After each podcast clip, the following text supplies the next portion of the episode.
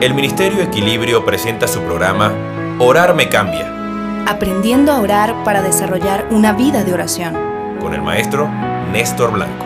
Hola amigos, insistimos, orar no es lo mismo que tener vida de oración.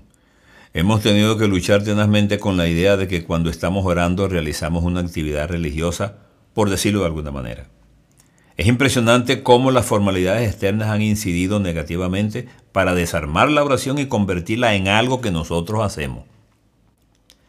Ese fue justamente el cambio colosal que introdujo Jesús y que provocó que sus seguidores entendieran que a pesar de que manejaban la tradición de las formalidades del judaísmo, estas no eran otra cosa que el envoltorio cultural de la oración.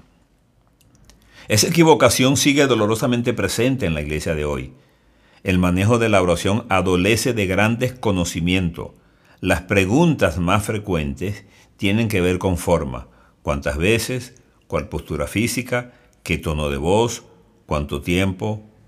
¿En cuál lugar? Etcétera.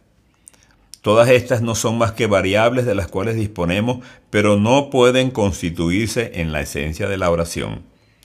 Tienen su importancia en el concierto de la vida religiosa de la iglesia, pero si sustituyen la esencia medular de lo que es realmente oración, cometeríamos el mismo error de una persona que se alimenta con comida chatarra y cree que está bien alimentado porque se siente llena. Por favor, no nos equivoquemos con las apariencias.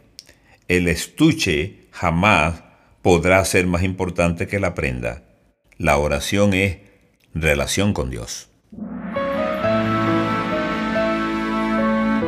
Acaban de escuchar el programa Orar me cambia con el maestro Néstor Blanco. Si quieres contactarnos, escríbenos a blanconestor47 gmail.com o síguenos por Twitter en arroba pastornestor1.